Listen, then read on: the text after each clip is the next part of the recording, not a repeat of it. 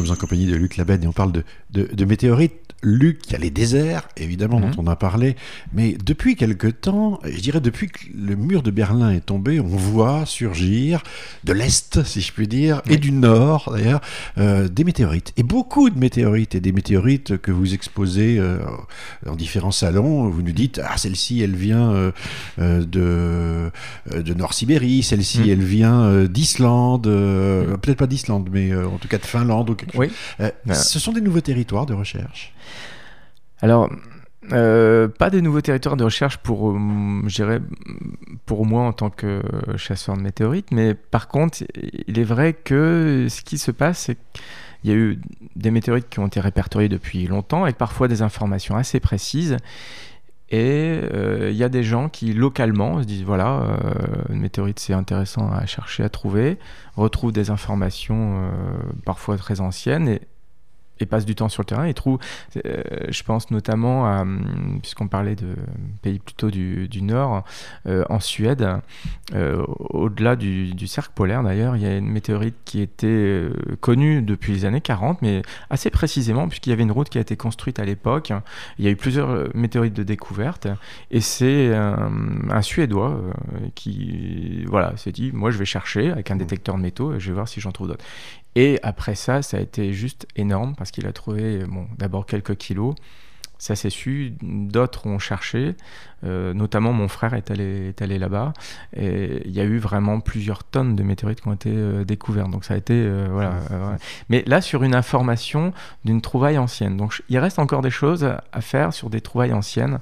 Il y a une météorite aussi russe, dont le nom est Semchan, où c'est un peu, un peu pareil, là c'était un géologue qui avait trouvé dans les années 70, je pense, deux blocs.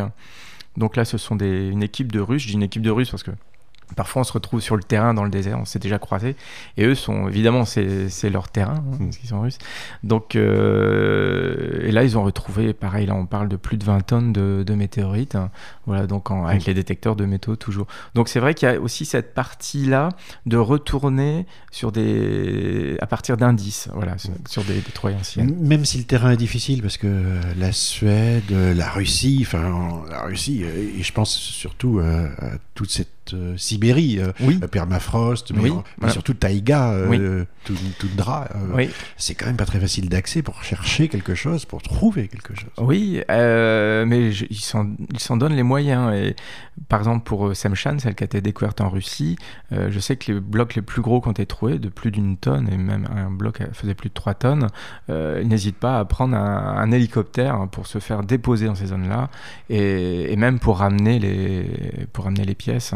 Donc, euh, je sais que récemment, j'en ai, j'ai fait l'acquisition d'une pièce de plus de 500 kg de cette météorite, et elle a été ramenée euh, par ces moyens-là.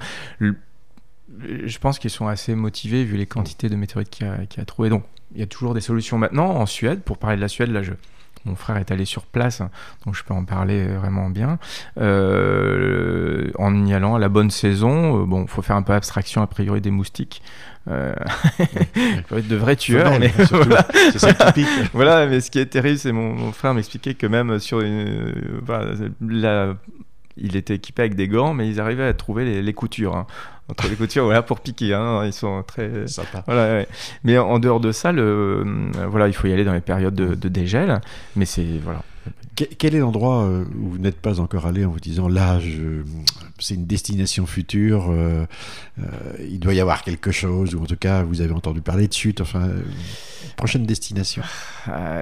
Si j'avais juste un choix à faire comme ça, sans toute la partie logistique, hein, ça serait quand même l'Arabie Saoudite avec le Rub al Khali, ouais, sûrement. Ouais. Parce que là, c'est un désert. Enfin, moi, vraiment, mon truc, c'est vraiment parcourir ces, déserts avec des zones plates et, et pour chercher aussi la, la météorite euh, fabuleuse. hein, euh, voilà, pourquoi pas une météorite martienne avec des. Enfin, le rêve, ça serait une météorite martienne sédimentaire. Voilà, ça, ça serait le rêve, parce que pour l'instant, on n'a que des basaltes. Avec pourquoi pas des indices de vie. Voilà, bon, voilà, bon mais c'est. Voilà. Ouais. Ouais. Alors on va revenir sur Terre, comme disent les journalistes euh, Oui. présentateurs des journaux euh, grand public. Euh, concrètement, qu'est-ce qui fait la valeur d'une météorite? Une météorite, combien ça coûte? Et surtout, qu'est-ce qui fait que ça coûte un prix plutôt qu'un autre? Alors, ce qui fait la valeur d'une météorite, alors, son intérêt scientifique, parce qu'il ne faut pas oublier, au départ, c'est un grand intérêt scientifique, évidemment, pour, le, pour la recherche. Donc ça, c'est vraiment un, un critère qui entre en ligne de compte aussi pour les collectionneurs privés, puisque la rareté fait le prix. Voilà, voilà la rareté, voilà. Euh, la forme est aussi un autre critère. Alors là, c'est un critère qui va de plus pour le collectionneur privé. Une météorite qui a une jolie forme, euh, vraiment sculptée. Lorsqu'elle est rentrée dans l'atmosphère, elle peut prendre une forme de bouclier. Ça, c'est un critère aussi qui joue sur, euh, sur le prix. La quantité trouvée. Hein, euh, une météorite, mm, suivant si c'est un morceau de quelques grammes ou évidemment de dizaines de kilos, ça change complètement le, la valeur de, de, cette météorite. Après, c'est l'offre et la, et la demande. Mais voilà, en gros, ce sont ces, ces critères-là. Donc, euh, l'intérêt scientifique, la quantité trouvée. Euh, mmh. Et puis après, l'esthétique. Mais ça, c'est vraiment pour certaines pièces. Mmh. Voilà. Où est la place du marché? Parce que s'il y a un marché, c'est qu'il y a un endroit où euh, finalement l'offre et la demande se rencontrent. Oui, euh, via Internet. Enfin, moi, c'est euh, essentiellement à travers mon site où les gens me trouvent et, se disent. Parce que c'est vrai, on a, on a l'idée d'une météorite c'est quelque chose de très cher et ça peut être très cher. Donnez-nous des ordres de prix. Oui, voilà, des, voilà des ordres de prix. Euh, par exemple, moi je, propose régulièrement sur, sur, sur les salons, hein, notamment le, salon des, RCE, euh, voilà une petite, une petite météorite à partir de 10 euros. On peut avoir une. J'essaie de proposer une vraie météorite voilà, et donc une météorite avec une croûte de fusion euh, qui est vraiment authentifiée. Donc je dirais pour le prix de, de, choses finalement très banales, on peut avoir quand même cet objet qui presque un paquet de cigarettes. Oui, voilà, c'est dingue quand on y pense. Voilà, croûte de fusion comprise. croûte de fusion comprise, voilà. Donc euh, ça peut être très très abordable, ça fait des, des, idées cadeaux. Et puis j'aime bien cette idée de ces météorites avec des petits prix. Enfin, je vois régulièrement sur des salons des, des, des, gamins, euh, surtout, je dirais, entre 5 et jusque 10, 12 ans. Euh, voilà, ils tombent devant, devant mmh. mon stand et ils trouvent ça assez incroyable de pouvoir se payer une météorite. Et ça, je suis mmh. toujours ravi de ça. Mais alors après, c'est vrai qu'il y a d'autres météorites. Hein. Quand on rentre dans des objets rares, là, on peut, enfin, à l'extrême, donc là, on parle de météorites on va dire 1 euro entre un demi, enfin entre un demi euro et 1 euro le gramme pour des météorites ordinaires en petite taille.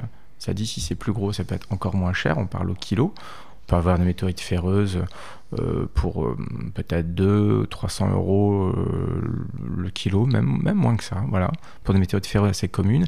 Par contre, à l'autre bout de l'échelle, là, ça, va être les, météorites lunaires et martiennes, entre autres, où là on rentre dans des prix de euh, autour de entre 500 et 1000 euros pour, euh, pour un gramme. Donc là, on est vraiment à, à l'autre extrême. Mais entre tout ça, il y a beaucoup de... on, peut vraiment faire une petite collection très sympa avec quand même ces, ces objets vraiment euh, fantastiques. On a parlé de lorsque la première météorite euh, lunaire a été découverte euh, par Robert Hague, si mes souvenirs sont bons, en Arizona, à Tucson. On a parlé d'un million de dollars pour une petite météorite oui, lunaire. Oui, à, l'époque, c'était c'était ce que ça valait. Alors, en fait, l'histoire, c'est que cette météorite, il l'a il a acquise à parmi d'autres météorites. Ça venait d'Australie en fait. Hein. Euh, il achetait un lot de météorites australiennes. Euh, les Billy sont assez connus sur le, sur le marché. Et dans ce lot-là, il a remarqué une qui qui était assez différente. Et il a eu la chance de, de voir les météorites, euh, enfin les échantillons des missions Apollo surtout, et les quelques météorites lunaires connus. Il a eu la chance de les voir euh, mmh. visuellement et s'est dit tiens, ce truc-là, ça y ressemble. Mmh. Effectivement, ça a été la première météorite lunaire provenant d'un mmh. désert. Donc, et à l'époque, oui, je pense que 1 million de dollars le gramme, ça avait du sens parce que c'était une pierre de, je crois quelque chose comme 20 grammes. Euh, et voilà, en dehors de ça, euh, les échantillons d'émissions Apollo, évidemment, ne sont pas sur le marché, ça, va de soi. Donc ça avait du sens. Et c'est vrai que euh, après, au fur et à mesure des trouvailles, bon, moi-même, j'ai trouvé quand même quelques météorites lunaires, les prix voilà, deviennent plus raisonnables. Qu'est-ce qui fait quand on est acheteur d'une lunaire ou d'une martienne, on est sûr qu'on achète un morceau de Lune ou un morceau de Mars. Et qu'est-ce qui fait la différence? Comment le sait-on? Alors moi, lorsque je rentre d'expédition, euh, je coupe les, échantillons, à savoir qu'il y, a une règle. Alors pour avoir une, une détermination d'une météorite, il faut donner 20% de, du poids de la météorite ou 20 grammes. Donc euh, pour les météorites plus grosses, ça se limite à 20 grammes. Pour les, les petits échantillons, c'est 20%. Et donc cet échantillon, après, je l'envoie auprès des, scientifiques qui vont faire les déterminations. Euh, alors, pour les météorites lunaires, c'est vrai que euh, au fur et à mesure des années, en fait, suivant le type de météorite soupçonné, j'envoie à tel ou tel endroit. Euh, par exemple, au Muséum de Paris, ils sont très forts sur les, les chondrites et les chondrites carbonées. Donc, si j'ai le, soupçon d'avoir trouvé une très belle chondrite carbonée, par exemple, je vais penser à eux en premier pour le, leur donner l'échantillon, parce que je sais qu'ils vont être voilà, très motivés et très performants. Et pour les météorites lunaires, je, de, depuis que je trouve des météorites lunaires, j'envoie ça aux États-Unis à Randy Korotev, qui est un grand, alors c'est un scientifique, qui est un grand spécialiste des, des échantillons des missions Apollo au départ. Donc il a un savoir-faire, euh, euh, enfin une connaissance en tout cas euh, de, de, longue date. Et ce qui est bien, c'est que moi je lui envoie parce que dans les échantillons que je ramène, il y a toujours des choses où je me dis là c'est sûr, et il y a toujours des cailloux avec un gros point d'interrogation. Donc je lui envoie en général 4-5 échantillons. Et là-dessus, je... alors il y a toujours un petit jeu, je dis voilà, ça j'en suis à peu près sûr, ça j'ai des doutes. Bon, en général, quand j'ai un doute, il s'avère que ce n'en est pas. Mais quand je suis sûr. Mmh. Et les martiennes? Les martiennes, alors les martiennes, là c'est un petit peu. Euh, euh, c'est selon. Là, là, donc je viens de ramener une météorite martienne là, avec mon frère, nous avons la chance de trouver trois, trois échantillons. Mais j'ai pas encore. Euh... Déjà, je vais me donner un peu de temps pour retourner une fois sur place, hein, voir s'il n'y a pas d'autres échantillons. Et là, je ne sais pas qui. Euh, voilà, faut que je discute un peu avec les gens, voir qui est susceptible d'être Mais en, en, principe, le client doit avoir une, je dirais presque une carte d'identité, composition isotopique de l'objet pour euh, être sûr que. Voilà. Euh, en tout cas, c'est pas une terrestre. Voilà. Alors après, c'est l'avantage de donner ce fameux échantillon, c'est qu'il y, y, y, a des travaux qui sont faits par les scientifiques. Et à la finale, il y a une publication et il y a une déclaration dans ce qu'on appelle le Meteorological Bulletin. Donc, c'est ça, ça fait référence, mmh. c'est-à-dire que la météorite finit par avoir un nom mmh. Avec sa classification, donc reconnue euh, voilà, mmh. par les scientifiques. Il y a des faux alors en météorite, il y a eu euh, un, un, faux euh, fameux, je dirais, euh, parce que dans les météorites, il y a ce qu'on appelle les palasites, hein, qui sont des, des, météorites où on a une structure, on a du métal, fer nickel, dans lequel et comme noyé, en tout cas inclus dedans, euh, des silicates qui sont des, olivines. Alors ces météorites, lorsqu'on les coupe en tranches, c'est absolument fabuleux parce qu'on a moitié métal et moitié des minéraux euh, transparents. Euh, alors, ce sont des météorites qui sont très esthétiques. Et il y a euh, 5-6 ans, un faux qui a été fait, c'est-à-dire quelqu'un a pris du, métal euh, et a compacté du métal frité euh, avec des olivines qui venaient d'Arizona. Alors, euh, coupé en tranches, et en plus ils avaient fait toute une histoire, un reportage qui était diffusé auprès des collectionneurs pour montrer la trouvaille de la météorite. Enfin, c'était vraiment très bien fait. Au départ, franchement, personne n'a soupçonné que c'était une fausse palasite. Et c'est assez amusant parce qu'avec le recul, on se dit mais comment on a pu être berné? Parce qu'en regardant de près, euh, c'est très douteux. En regardant... Mais avec ce, ce, montage qui a été fait autour, c'est bien passé. Alors, cette météorite s'appelle Chirokowski. Maintenant, elle est un peu rentrée dans l'histoire. Moi, je sais que j'en ai gardé un morceau. Oui, parce que elle fait partie de l'histoire. Je sais que j'en. Alors au départ, j'étais furieux. Euh, j'ai redonné les morceaux auprès de la personne qui les avait vendus et finalement, j'ai repris un morceau parce que je trouve que ça fait partie de l'histoire. C'était voilà. pas un Français. Hein. Non, non, non, du tout. Non, non. non, non.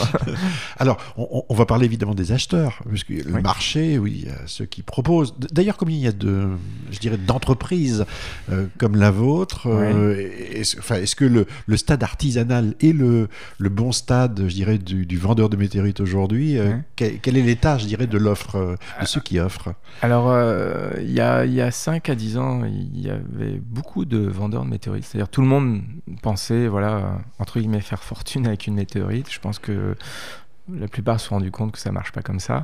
Euh, aujourd'hui, je dirais, il y a peut-être euh, 5 5 à 6 équipes de gens qui cherchent régulièrement dans, dans les déserts ou ailleurs. J'en vois pas plus Dans que le ça. monde. Oui, oui, pas plus que ça. Bon, je dis pas, il y, a- il y a beaucoup de personnes qui vont essayer une fois, tenter leur chance, trouver une ou deux Mm. météorites, mais quelque chose de répétitif et de faire un peu à notre manière, euh, nous ne sommes pas beaucoup finalement.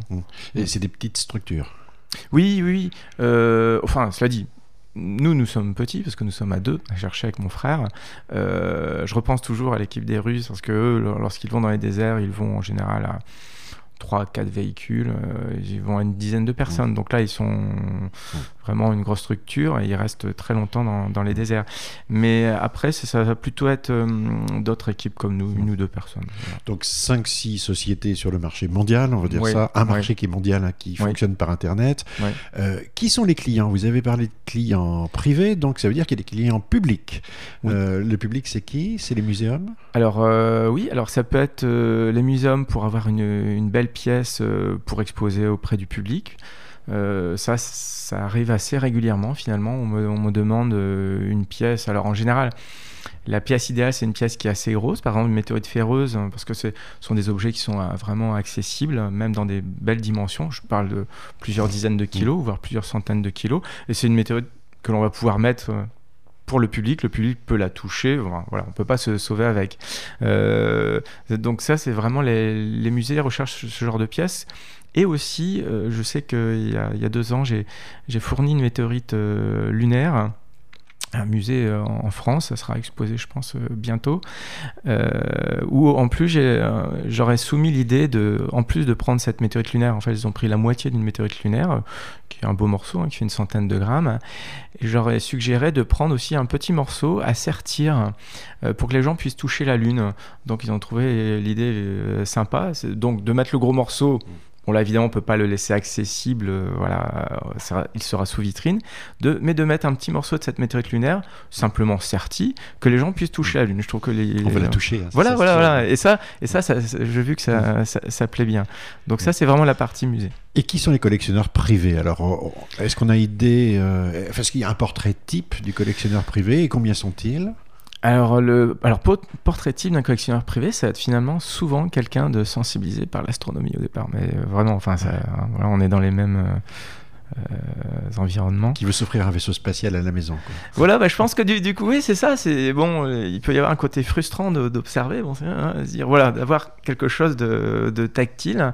Donc ça, la, la plupart des, j'ai remarqué, hein, la plupart des, des collectionneurs privés euh, sont des, des astronomes euh, amateurs en fait. hein. La plupart, enfin, je dirais, allez, euh, les, les deux tiers, vraiment, vraiment les deux tiers. Après, il y a un autre tiers, ce sont des passionnés de, minéraux fossiles et voilà. Donc après, il monte une collection de, météorites. Mais dans les autres, euh, parce qu'on parlait de, marché, euh, il y a aussi les, universités euh, qui de plus en plus ont des, budgets pour faire des acquisitions de météorites pour la recherche en fait. hein. Parce que je, pense qu'auparavant, ils essayaient d'obtenir des échantillons. Euh, auprès de divers musées, euh, euh, voilà, de manière assez simple, mais c'est vrai que parfois il est difficile de sortir des échantillons des musées. Donc, Vos, vos plus gros clients sont japonais, allemands, américains? Alors, américain quand même, euh, à 80%. Le, oui, oui. Euh, cela dit, en France, il y a, des, collectionneurs qui ont de très très belles collections. Ils ne sont pas beaucoup, hein, on compte sur les, doigts d'une main. Euh, donc, en fait, c'est vrai que de par le monde, je dirais vraiment des, collectionneurs un peu acharnés de météorites et qui ont les, les moyens de faire des grandes collections sont très peu. Moi, enfin, moi j'estime quelques centaines et encore, et encore vraiment. Il y, a- il y a des gros chèques euh, pour les plus importants Euh, S'offrir une, une très belle pièce, c'est- quoi? Euh, ça- Oui, alors on peut parler de plusieurs dizaines de milliers d'euros si on veut se payer un météorite lunaire Mm. par exemple, ou un morceau, ou, une- ou tout simplement une belle pièce, euh, une belle sidérite Mm. qui a une, une jolie forme. Euh, et on commence à voir depuis 2-3 ans des ventes à Drouot par exemple. Euh, auparavant, il y a- on pouvait avoir une météorite au milieu d'une vente de minéraux fossiles. Maintenant, il y a des ventes euh, que de météorites. On trouve ça aussi aux États-Unis. Et ce qui est assez amusant, c'est que les météorites sont parfois présentées comme des sculptures euh, naturelles, euh, notamment les météorites ferreuses qui peuvent avoir des formes magnifiques. Donc là, on touche presque à la- à l'art. Mm. Et notamment les dernières, j'ai prêté des météorites pour une expo au musée d'art moderne de, Saint-Étienne. C'était dans le contexte de la texturologie, la texture des météorites. Et je me souviens, ben, ce qui m'a vraiment plu, c'était de prêter une, une météorite lunaire qui est la, première ma première découverte en lunaire où on, si on regarde vraiment bien la surface on a l'impression de voir les, la surface de la lune avec des petits cratères. Cette pièce absolument fantastique je trouve. Et donc elle était exposée dans ce cadre là la texture parce qu'il y avait des photos de, de la lune et euh, il y avait donc la météorite lunaire à côté pour montrer qu'on on retrouvait la même texture. C'était assez amusant. Vous êtes présent euh, tous les ans euh, au plus grand marché euh, existant au monde. Ça se passe euh, en Arizona, à Tucson. C'est le Gem Mineral and Tucson Show, Meteorite and Tucson Show, hein, qui est un endroit tout à fait extraordinaire. Pendant deux semaines minimum, dans une grande partie des hôtels de, de la ville, euh, finalement, des collectionneurs viennent chercher euh, euh, dans, je dirais, le plus grand bazar, mais c'est plus qu'un bazar, parce que là, on trouve, on trouve beaucoup, beaucoup, beaucoup de choses. Il n'y a pas que de la météorite. Non. Il y a aussi des dinosaures. Oui, aussi, ah oui, non, c'est incroyable. Vous pouvez vous repartir presque sous le bras avec un, avec un dinosaure. c'est un lieu unique pour ça. C'est vrai que c'est vraiment le, le, le lieu mondial pour les. Enfin, pour les minéraux euh, les fossiles, donc maintenant les météorites, c'est vraiment l'endroit incontournable mmh. euh, pour les exposants et pour les, pour les clients et les, les universités, les musées aussi mmh. font si on peut dire, leur, leur marché dans, dans cet endroit-là. Et c'est là où se font les prix, c'est là où le marché finalement se oui, compare. c'est là où on, ça permet un peu d'avoir la température, si on peut dire, du, du marché. C'est aussi l'occasion pour les, les, les, gens qui cherchent les météorites comme moi, de, ben, on se rencontre, hein, parce qu'on est très peu, donc c'est vraiment l'occasion de rencontrer les autres, de voir ce que les autres ont trouvé, d'avoir parfois des, des infos sur de nouvelles trouvailles. Euh, ça permet aussi, là encore, de, de déguiser un peu plus l'œil en voyant aussi les trouvailles des autres.